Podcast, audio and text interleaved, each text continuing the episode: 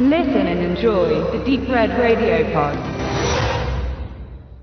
Auf meiner Suche nach guten, neueren Actionfilmen bin ich über Triple Threat gestolpert, der momentan von Koch Media auf den Markt geworfen wird. Anlass, warum man den Film jetzt gucken möchte, das sind unschlagbare Argumente. Iko Uweis, Tony Ja und Scott Atkins. In einem Film, man möchte einem noch ein bisschen Michael J. White verkaufen, aber der kann nix, also äh, nichts für ungut. Äh, und Tiger Chan spielt mit, der jetzt aber auch nicht so riesenpopulär vor der Kamera ist. Es geht schon um die drei. Als erstes zugutehalten möchte ich dem Film, dass er viele reale Action bietet. Schöne Pyro, man sieht, dass der Film nicht allzu teuer sein durfte. Das heißt, die Pyro passt sich aber an. Es gibt tolle Explosionen, es gibt äh, Shootouts. Gleich am Anfang geht es los. Und das ist schon mal handwerklich ganz schön viel für den Film, der natürlich hauptsächlich äh, auf dem äh, für den asiatischen Markt mit zugeschnitten ist, aber natürlich auch für den europäischen und amerikanischen Markt, aber hier natürlich am meisten asiatische Gelder geflossen sind in das Budget. Also mit CGI hält man sich gar nicht so viel auf. Es ist okay, so wie es ist. Es gibt auch richtig harten Gore, das heißt, da gibt's auch schon mal richtig aufplatzende Körper, da wird einem mal eine Granate reingejagt irgendwo in den Körper und der den zerfetzt es dann und das ist tatsächlich äh, handgemachte Arbeit, sieht gut aus. Man arbeitet mit Bloodpacks und so weiter. Also prinzipiell von den Pyro-Sachen sehr angenehm. Ja, jetzt könnte ich vielleicht noch was zur Handlung sagen, aber das ist gar nicht so wichtig. Es geht um Terroristen, wie das immer so ist, böse Menschen, gute Menschen und betrogene Menschen. Tony Yang und Tiger Chen sind so zwei bruderähnliche Typen, die sich an einer Gruppe von Söldnern rächen möchte, die sie unter falschen Vorwand in ein Dorf gelockt haben, wo sie dann Zeuge eines Massakers wurden ein Opfer des Massakers wurde Iko Uweis Charakter, der dann seine Frau rächen möchte und alle spielen nicht so richtig miteinander. Es ist so eine Art Yojimbo-Thematik. Das heißt, äh, ein Mann versucht zwei Sachen gegeneinander auszuspielen. Das ist dann Iko Uweis, der dann den Clint Eastwood-Part oder Mifune übernimmt.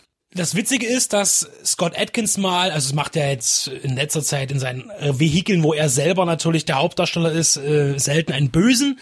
Er spielt hier eine Nebenrolle. Tatsächlich sind die asiatischen Darsteller da im Vordergrund und er spielt eben so einen ganz fiesen, weltweit gesuchten Super-Gangster. Jedenfalls äh, fällt auf, dass das ist immer gemein. Ich will das Talent den Leuten nicht absprechen. Vor allem nicht Iko Uweis und Tony Ja. Aber man merkt einfach, dass Tony Ja auch nicht mehr das bringt, was er noch bei Ong Bak gemacht hat in Ong Bak 2 oder Way of the Warrior, wo er wirklich damals over the top war, wo er das gemacht hat, was kein anderer gemacht hat. Ähm, er hat dann zwischendurch ja mal eine Pause gemacht, dann hat er in USA sich kaufen lassen, das darf er auch so, okay, hat dann natürlich auf amerikanischem Niveau gearbeitet. Das gleiche gilt für Iko Uweis, der übrigens auch bei Erwachen der Macht mitgespielt hat. Ich kann mich gar nicht mehr erinnern, wo, in was für einer kleinen einen Sekundenrolle er da war. Äh, und eben auch Iko Uweis ist eigentlich seit The Raid nicht wirklich gesteigert worden. Und Scott Atkins ist wirklich wieder der absolute Grund, diesen Film zu schauen, weil er, der Brite, wirklich leider alle in den Schatten stellt. Er hat eine einzige Kampfsequenz, also Martial Arts Sequenz, wo er wirklich, er ist wie ein Balletttänzer, der tötet. Das ist wirklich der Wahnsinn, was der an Moves drauf hat und wie leicht das immer aussieht, wie er das macht, wenn er eine Drehung, also sich in Salto macht und dabei zwei Leuten den Kopf wegtritt mit seinem Fuß. Das ist einfach Wahnsinn und das kann im Moment irgendwie nur er am Filmischen. Ist einfach so.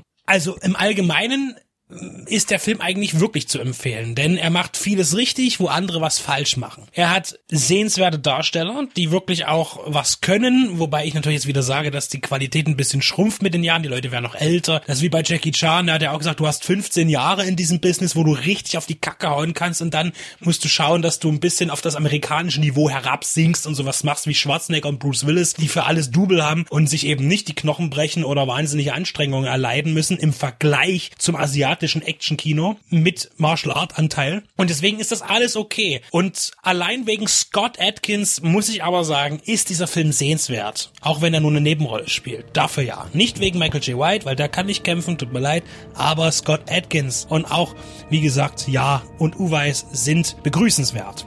Ja, wirklich rundum, durchweg, unterhaltsam, dicht gemacht, passt. Also Gore, Action, Martial Art, passt. Bitte ansehen.